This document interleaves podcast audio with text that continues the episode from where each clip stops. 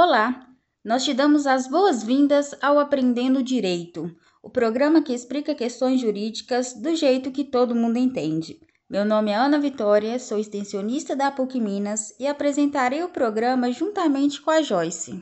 Oi, pessoal, aqui é a Joyce Gilmar, também sou aluna da PUC e vamos conversar hoje sobre a filiação socioafetiva. Vocês já ouviram falar disso? A filiação socioafetiva, por acaso, tem a ver com a adoção? Tem a ver sim, porque existem várias semelhanças, mas também existem algumas diferenças, Ana. Quanto às semelhanças, eu cito o fato de que tanto a adoção quanto a filiação socioafetiva são irrevogáveis. Ou seja, depois que a pessoa vira pai ou mãe, não dá mais para mudar de ideia.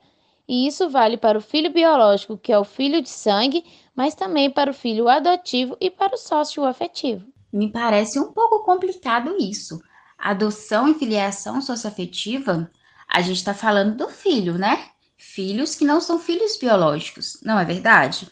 Mas, afinal, qual é a diferença entre a adoção e a filiação socioafetiva? Ótima pergunta. No programa de hoje, vamos começar explicando o que é a filiação socioafetiva para logo em seguida diferenciá-la da adoção. Também ficou curioso? Então siga com a gente, você não irá se arrepender.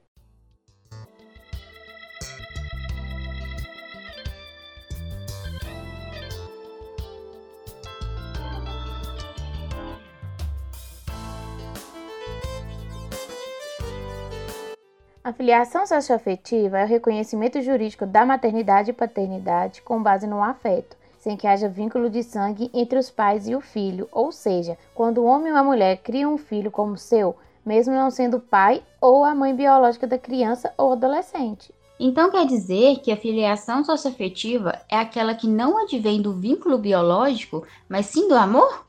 Coisa mais linda! Exatamente isso, Ana. A filiação socioafetiva se revela na convivência, na manifestação inexprimível dos sentimentos de ternura e do querer bem. A lei passou a reconhecer essa possibilidade. Nesse sentido, é possível argumentar que o amor e a afeição valem tanto quanto a ligação criada pelo sangue. Quem nunca ouviu falar no termo filho de criação? Eu mesmo vivi isso. Eu convivia muito com os meus padrinhos. Por isso, acabei criando um vínculo afetivo tão forte, mas tão forte com eles, que passei a morar na casa dele desde bem novinha. No caso, a minha madrinha, mesmo não tendo nascido da barriga dela, passou a ser a minha mãe socioafetiva, também conhecida como a mãe de criação. Na criação socioafetiva, o que importa é o amor. Então, a família pode assumir as mais diversas configurações o direito reconhecendo a possibilidade de um filho ter um casal de mulheres como mães socioafetivas, um casal de homens, ou ainda nem precisa ser casal. Dois irmãos, por exemplo, que, pela proximidade e afetividade junto a determinada criança, tornam-se pais dela.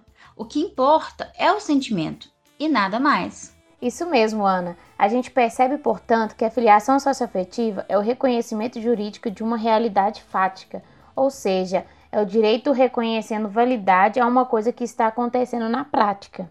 Assim, a paternidade ou a maternidade socioafetiva se estabelece mediante a presença de dois elementos, o trato e a fama. A palavrinha trato vem de tratamento mesmo. É a constatação de que existe na relação entre duas pessoas um sentimento de amor e de afeição forte, típico de pai ou de mãe com um filho querido. Já a fama é a percepção social de que essa relação de amor existe, ou seja, além de estar presente a ligação de afeto entre o pai ou a mãe e o filho socioafetivo, todo mundo precisa saber que isso acontece. Os vizinhos, por exemplo, precisarão atestar que essa relação de afeto existe. Então, beleza, eu já entendi o que é filiação socioafetiva, mas como é que faz para formalizar isso daí? Tem que ter decisão judicial? A filiação socioafetiva tanto pode ser reconhecida judicialmente quanto extrajudicialmente.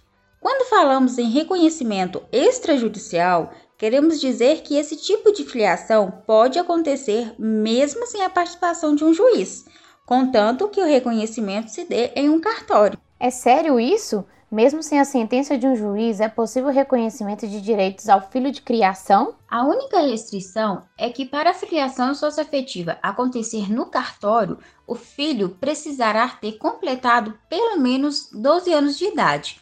Antes dessa idade, a filiação socioafetiva só dá certo com o aval de um juiz. Anotei aqui, antes dos 12 anos, só com a anuência de um juiz. A partir dos 12 anos, dá para formalizar a filiação socioafetiva indo até o cartório. Beleza. Agora, Joyce, que tal partimos para a definição dos direitos e dos deveres dos filhos socioafetivos? Boa, Ana. A Constituição Federal igualou os filhos biológicos e não biológicos, estabelecendo os mesmos direitos e obrigações.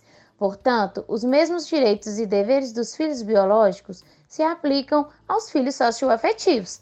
E a gente percebe mesmo que existem direitos, mas também deveres. Estamos diante de uma via de mão dupla.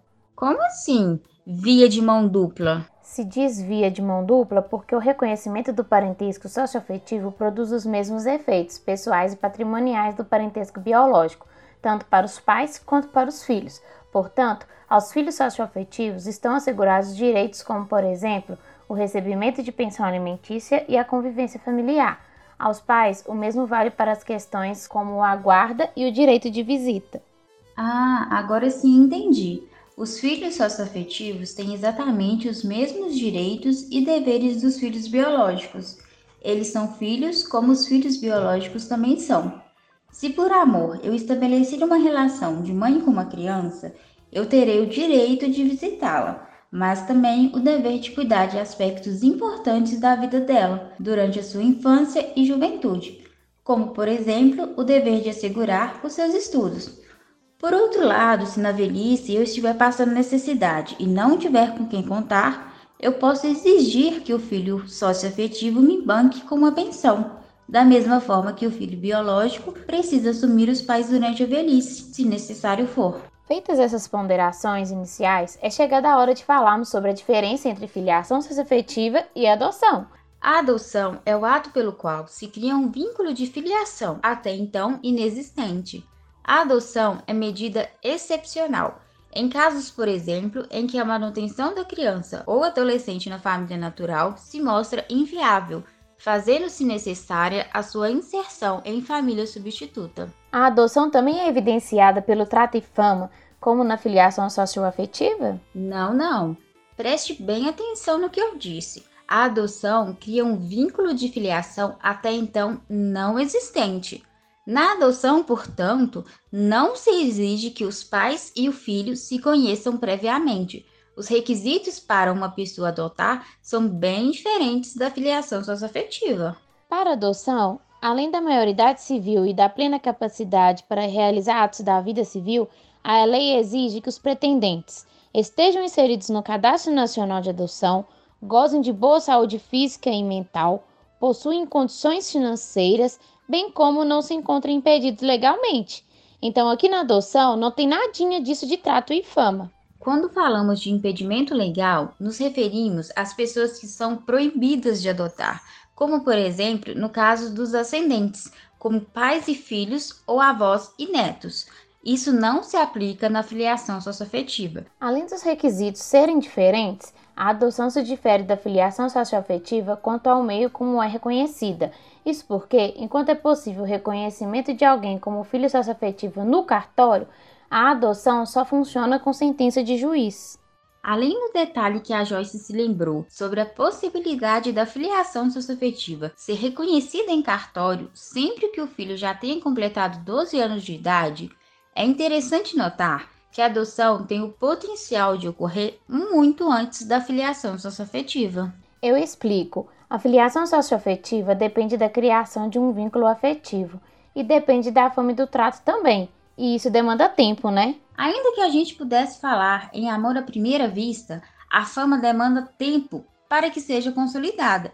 É o que a gente já falou. A filiação socioafetiva é o reconhecimento jurídico de um vínculo de afeto já consolidado. Ao passo que os adotantes não precisam ter nenhum tipo de relação com o adotado inclusive não errar a adoção de recém-nascidos. Perfeito! Deu para entender que são institutos diferentes. Mesmo assim, é possível apontar algumas semelhanças, tipo, tanto a adoção quanto a filiação socioafetiva se equiparam à filiação biológica em termos de direitos e deveres. O que queremos dizer é que não haverá prioridade aos direitos extras para nenhuma espécie de filho, para o direito, o filho de sangue, o de criação e o adotado são todos iguais.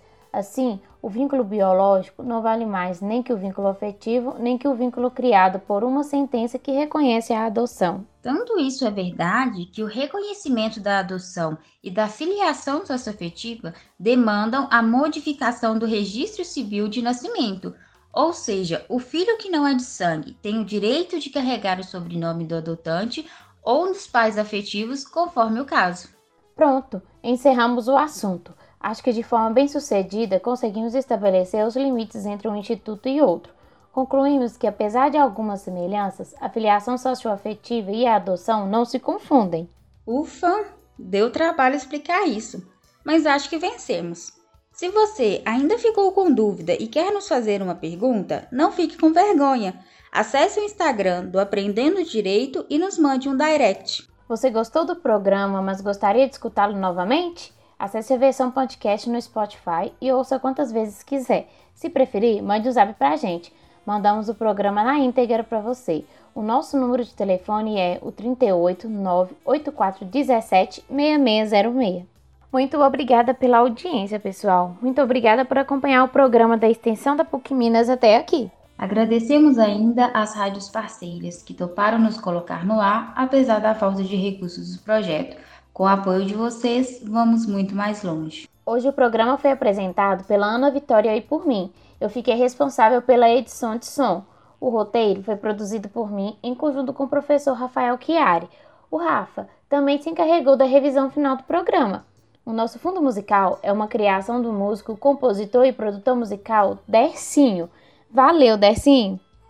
Não poderíamos deixar de agradecer ainda, Joyce, a professora Cláudia Fialho, que contribuiu com a revisão do conteúdo.